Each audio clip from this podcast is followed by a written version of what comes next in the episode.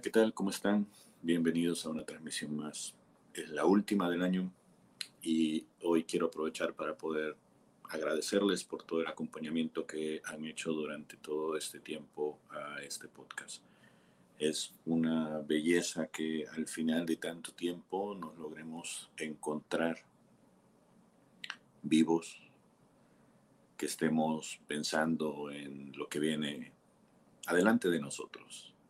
Ha sido, la verdad, un año lleno de aprendizajes, de muchas lecciones que hemos tenido que volver a retomar por la situación en la que estuvimos. Apenas este es uno de los primeros años en donde considero tenemos cierta estabilidad emocional, moral, incluso empresarial para retomar aquellos proyectos que posiblemente fueron truncados por todas las cuestiones que nos ha tocado pasar en la última edición de, esta pandemia que tuvimos que ver transitar desde la comodidad de nuestras casas, desde la seguridad de nuestras familias, pero desde la extrañeza de lo que estaba sucediendo.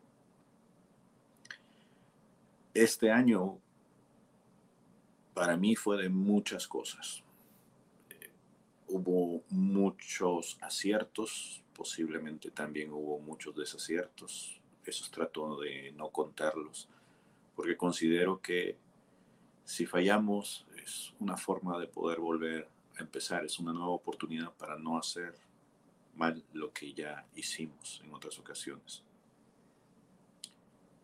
En cuestiones del podcasting, un fenómeno que vinimos hablando a lo largo de todo este tiempo, al menos en el tiempo que lleva funcionando el podcast, la escuela del podcast, pues hemos venido viendo la situación, por ejemplo, de que hay gente que está empezando en la jugada, hay gente que un poco impulsada por el ambiente que se estaba viviendo, la necesidad de comunicar de comunicar al mundo, de comunicarse con el mundo, de decir algo para no sentirse solo.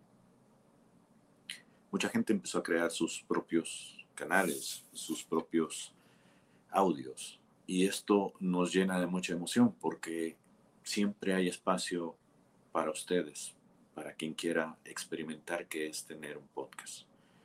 Ahora que la burbuja ha empezado a desinflarse porque mucha gente a lo mejor vio que esto consume mucho tiempo o que la vuelta a los trabajos ya no te está dando tanto tiempo como antes cuando estabas en casa y lo que te ahorrabas en el tránsito lo podías invertir en otras cuestiones o esto que te servía para poder distraerte de otras preocupaciones que estaban alrededor de la pandemia, pues se han desplazado por una u otra cuestión la gente que volvió al trabajo ahora tiene que volver a pensar en esas cosas del trabajo.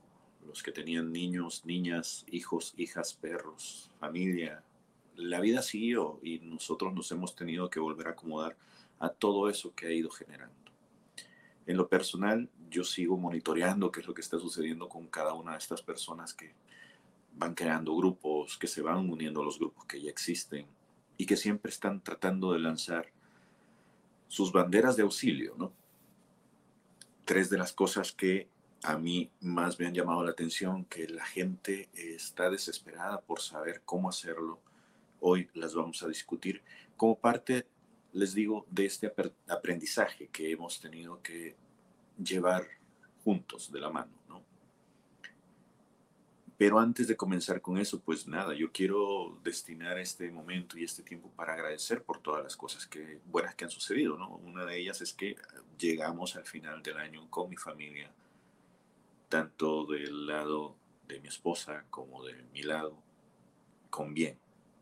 Logramos sobrevivir esta pandemia, hemos finalizado este año que fue de nuevo agarrar impulso para poder volver a caminar o aprender a caminar lo que antes ya habíamos caminado y ahora ir a tientas. En el camino también sucedieron pérdidas, por ejemplo, falleció uno de mis perros, ah, uno de los seres más queridos que yo he tenido que me han acompañado en esta nueva vida, que pues ahora ya está descansando y que en los últimos días fue muy infeliz. Tratamos de hacerle su paso por esta tierra lo más amoroso posible, lo menos doloroso, pero inevitablemente ese espacio, ese hueco que deja, que dejan para muchos estos primeros hijos, aunque no sean seres humanos, pues caló. Y aún lo seguimos recordando, aún seguimos recuperándonos. Y ahí vamos, la vida sigue. Por el otro lado, pues los hijos van creciendo, las hijas van creciendo, la familia se va agrandando y vamos caminando de la mano con gente que pensamos que no íbamos a volver a ver, con gente que teníamos mucho tiempo de no volver a ver, con gente que perdió a familiares, con amigos que se han convertido en familia. Esas cosas, aunque sean dolorosas de aprender, pues se agradecen porque no estaban dentro de los planes nuestros. También en otro tipo de situaciones menos escandalosas y menos importantes, pues este año también para mí fue de entrevistas, de conocer gente que yo no conocía, de abrirle las puertas a personas que me solicitaron estar con ellos y tratar de compartir un poco de lo que hacemos aquí en la escuela, pero también de conocer a gente que en mi vida las habría conocido de no ser por el podcast. Y eso yo lo agradezco porque incluso en estos días me siguen invitando a participar de esos podcasts, ya sea hablando acerca de esta actividad que nos gusta, el podcasting, o hablando acerca de la escritura, que es otra de mis pasiones. Y gracias a eso, pues también el impulso, la necesidad de seguir escribiendo ha dado sus frutos. Este año gané dos premios nacionales de poesía en mi natal El Salvador. Espero que eso sirva, sirva de impulso para seguir creando, para seguir compartiendo. Y en el futuro espero terminar un libro que estoy escribiendo, que empecé a escribir este año sobre podcast, para poder tener otra forma de compartir este conocimiento que a veces no logra llegar a la gente de la manera en que debería o que tiene otra manera de aprender cosas. Entonces estoy preparando eso para poder tenerlo como un proyecto a futuro para el próximo año, que ojalá se pueda tachar de la lista de pendientes que hay con otros, otros proyectos que tengo a la par. ¿Qué más? Pues nada, eh, espero poder seguir avanzando con esto. Yo sé que ahora los tiempos son un poco diferentes, he cambiado de trabajo, em, estoy haciendo lo mismo dentro de la misma empresa, pero en otra sección. Entonces todavía me estoy acomodando, me cambiaron a finales de año, no sé por dónde voy a empezar a coger.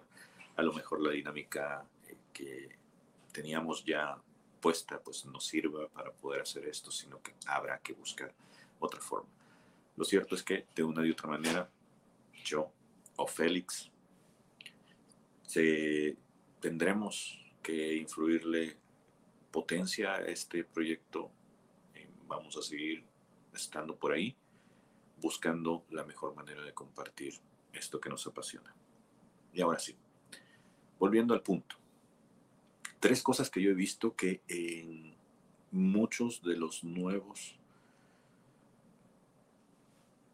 creadores de contenido que se aventuran a tener un podcast como, como nosotros, pues están sufriendo. El primero, y me parece muy curioso, es el miedo escénico. Hoy, por ejemplo, en la mañana estaba platicando con uno de los clientes con los que produzco uno de los podcasts para los que estoy trabajando necesitaba yo que él grabara una cuestión y pareciera cuestión de, de brujería, si así se quiere ver, puesto que cada vez que está frente al micrófono se pone nervioso. ¿Y como yo sé que él está nervioso si no lo estoy viendo? La cuestión es la siguiente, en cuanto el micrófono enciende su lucecita roja, él empieza a hablar muy rápido, aun cuando está leyendo desde un guion. Y cuando empieza a hablar muy rápido, empieza a equivocarse. en la dicción de las palabras. Y una vez que se equivoca, se frustra. Y cuando hace las repeticiones, es decir, nuevas tomas de eso que debió haber grabado desde un principio, lo hace inventando nuevas frases que no estaban puestas en el guion. Y eso hace que pierda ritmo, que a veces corte las palabras por la mitad, que se detenga en lugares donde no debería detenerse porque no existen comas que lo estén indicando, o que simplemente acelere su forma de hablar de tal manera que pareciera que alguien lo está persiguiendo en el campo y está a punto de alcanzarle y matarle. Este miedo escénico a mí se me quitó. Bueno, miento, a mí no se me quita, em, pero hay formas de poder evitarlo. Pero digamos que aprendí a dominarlo cuando hice mm, algunos años de teatro. Al ver que hay gente observándote, al ver que hay gente que está atenta a cada uno de tus movimientos, que presta atención a tus palabras, eso a veces suele ser mucha presión. Y cuando todo el mundo te está viendo, en, automático tu cabeza empieza a pensar que te está viendo para juzgarte. Posiblemente no pase por la cabeza eso, de las personas que te están observando, de las personas que te están oyendo. Pero uno se autosabotea uno de los trucos que yo aprendí a utilizar para cuando estaba en las tablas era visualizar a todo mundo que me estaba viendo en una posición más incómoda que la mía, que era el viejo y conocido truco de visualizarlos a todos desnudos. Al ver que sus miserias colgaban y que las mías no, eso me daba cierta actitud de superioridad que impedía que yo me sintiera menos que el admirable público.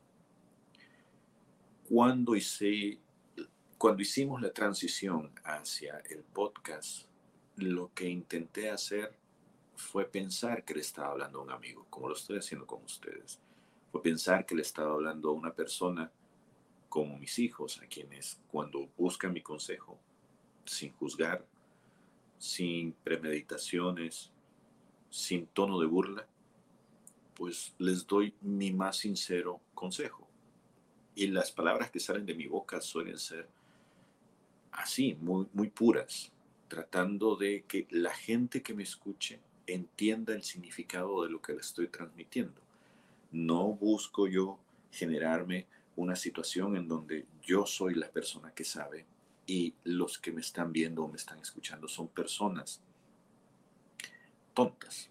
No es esa mi intención. Más bien, me pongo en la situación en donde si un amigo viene a mí, me cuenta sus problemas, yo lo escucho, trato de darle mi más sincera opinión sobre la situación que está viviendo. Si esa opinión luego resulta que se convierte en una acción que puede aplicar en su vida para resolver dicho problema, eso es genial. Si no, el simple confort de que alguien más te escuche y te entienda por lo que estás pasando, te ayuda a despejar la cabeza. Con esa actitud de mente que yo vengo ante ustedes y trato de contar este tipo de cosas. Y eso me lleva a lo siguiente.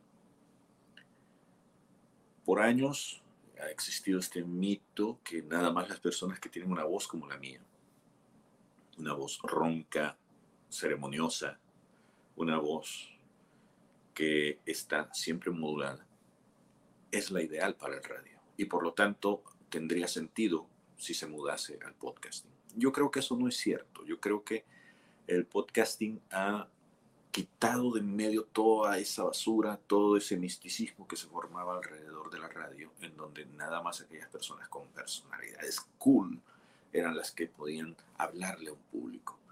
El podcasting ha demostrado que este es un espacio para todo mundo, para la persona que es tímida como para la persona que es muy extrovertida. Ustedes lo habrán visto o lo habrán escuchado en los podcasts que hemos dirigido con Félix. Somos personalidades totalmente opuestas y cada uno decide continuar siendo como es frente a los micrófonos. Ahora, ¿cómo yo más bien, cómo yo encontré esa voz, ese ritmo. para mí fue un poco más fácil porque yo ya la tenía más o menos educada, pero también aporta el hecho de que mi personalidad es muy calmada. Lo que tienen que hacer las personas que se metan a esto es encontrar un balance, una especie de hasta dónde yo puedo manejarme al momento de hablar. Es decir, cuánto aire puedo yo utilizar sin tener necesidad de recargar la voz, que esta no sea muy molesta, que yo no esté gritando, que no esté hablando muy bajo, porque entonces no me van a escuchar. Y vuelvo a lo anterior, ¿no? La mejor manera que yo encontré de hacer eso es tratar de hablar con el micrófono, con la cámara, como si estuviera hablando con un amigo, en confianza. O piénsenlo así, a lo mejor es mejor el ejemplo. Como cuando uno va a hacer una confesión donde uno está tratando de hablarle al oído al Padre para que el resto de gente no te escuche. En este caso, no estás revelando ningún pecado, pero sí estás compartiendo cosas muy íntimas, que son tus pensamientos, tu conocimiento con el mundo. Una vez que balancees esto, puedes decidir qué tipo de forma de hablar te conviene más. Si uno habla muy rápido, la garganta, la lengua, la boca se seca y entonces vas a tener que tener algún artilugio a la mano para poder liberar esa sequedad. Si uno habla muy despacio, vas a aburrir a la gente que te está escuchando. Si uno no se mueve y está todo el tiempo tieso, para las personas que hacen videos, pues no vas a llamar la atención, la gente se te va a ir. En fin, tienes que encontrar el balance para saber cuál es tu ritmo la forma en que puedes ver eso es grabándote, tratando diferentes maneras de promover un contenido, de hablar sobre algún tema, o viéndote al espejo. Incluso puedes pedirle a otras personas que se paren frente a ti mientras tú haces lo tuyo, como cuando hacíamos las exposiciones en la escuela Claro, hay que evitar todas ese tipo de situaciones que uno hacía en la escuela, porque a veces, dependiendo de con quién lo estabas haciendo, frente a qué maestro lo estabas haciendo, cómo era la clase, si era entretenida o aburrida, pues las exposiciones en clase eran de lo más horrible. ¿Quieren aprender cómo hacerlo de verdad como un profesional? Métanse a YouTube y busquen las pláticas que se llaman TED, TED Talk, T-E D, D de Diego. Esas pláticas son llevadas a cabo por personalidades de diferentes sociedades de los países y hablan sobre diferentes tópicos. Hay incluso pláticas en donde te enseñan cómo moverte, cómo hablar, cómo gesticular, cómo mantenerte frente a una cámara, pero a mí me encanta verlas porque las personas que están ahí son personas del común que se preparan para poder estar frente a una audiencia por lo general no lo, no lo hacen como profesionales, es decir, ellos no son gente que se gana la vida haciendo pláticas, pero sí gustan de ciertos temas y preparan esos temas para ser expuestos. Y son pláticas muy interesantes. Entonces, ¿quieren un maestro en vivo? Esa es la mejor opción para poder saber qué tipo de movimientos puedo yo adoptar para poder hablar frente a una cámara. Lo siguiente, Estoy viendo para abajo porque aquí tengo mis anotaciones. Recordar por qué empezaste esto. A estas alturas del partido, como digo, ya mucha gente ya se fue. Hay muchos podcasts que dejaron de producirse porque se hizo demasiado turbio el ambiente, porque había demasiada gente intentando hacerlo, porque no te dieron los resultados que querías, porque pensaste que a lo mejor iba a ser diferente, iba a ser mucho más fácil, ibas a empezar a ganar dinero con esto, ibas a empezar a traer clientes, porque no tenías una estrategia, porque no tenías un objetivo. Pero si aún te llama la atención, yo creo que es buen tiempo ahora para poder sentarte y articular algún tipo de plan de trabajo para el próximo año. a propósito de que todo el mundo está haciendo ahora planes, objetivos, está tratando de poner buenos deseos para el próximo año, pues hay que recordar por qué empezaste en primer lugar esto, la misma emoción que tenías antes. No debería venirte a truncar el sueño de tener tu propio espacio. Si lo empezaste, es porque tenías algo que decir, es porque tenías algún tipo de conocimiento que compartir. Yo creo que esta es la última finalidad de esto, ¿no? Tener que compartir algo, o tener algo que compartir más bien. Porque la gran diferencia entre la gente que hace el podcast y la gente que trabaja para los medios es que aquí no hay una urgencia de ser los primeros en dar la noticia. Aquí de lo que hay es una urgencia en compartir el conocimiento que me hace feliz a mí. Y si yo puedo hacer felices a otras personas, no importa si yo me pongo a hacer esto a las 4 de la madrugada. Si yo lo grabo y lo edito dos o tres días después de que lo he grabado, de que lo he llevado en vivo. No me voy a hacer rico con esto. No pretendo ser una persona famosa que viva de esto. Si sucede, qué bien. Pero también tengo otras responsabilidades y ya habrá que evaluar en su momento si esas responsabilidades se compaginan con esto, si esto es lo que yo quiero hacer para vivir. Si sucede, qué bien. Y si no sucede, pues no pasa nada, nadie es tu jefe, tu jefe eres tú. Entonces no hay por qué dejarse llevar por la presión de que tiene que quedar perfecto, tienes que hacerlo ya, tienes que hacerlo a tal regularidad. Si lo quieres hacer y lo puedes hacer a diario, hazlo a diario, varias veces al día si puedes y si tienes el tiempo. Si lo vas a hacer una vez al mes, hazlo. No importa. Siempre y cuando la semilla de aquello que te movió hacerlo esté ahí y te sigue impulsando. Y esto me lleva a lo siguiente. Otra de las cosas que yo he visto en los grupos es que mucha gente llega y pregunta, ¿cómo hago para poder tener la mejor cámara para poder grabar los videos? ¿Cómo hago para poder tener el mejor equipo de sonido? ¿Cómo hago para tener el mejor mixer?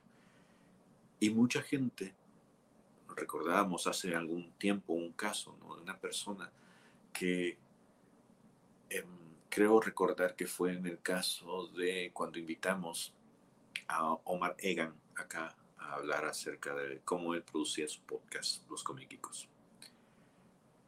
Uno de los comentarios que había por ahí era que una persona estaba produciendo un podcast y había invertido muchísimo dinero. Creo que rondaba por los 2.500 dólares ya iba por el episodio número 30, si mal no recuerdo, pero se estaba quejando de que la gran cantidad de trabajo que esto requiere no compensaba la cantidad de dinero que él había invertido para poder producir este programa.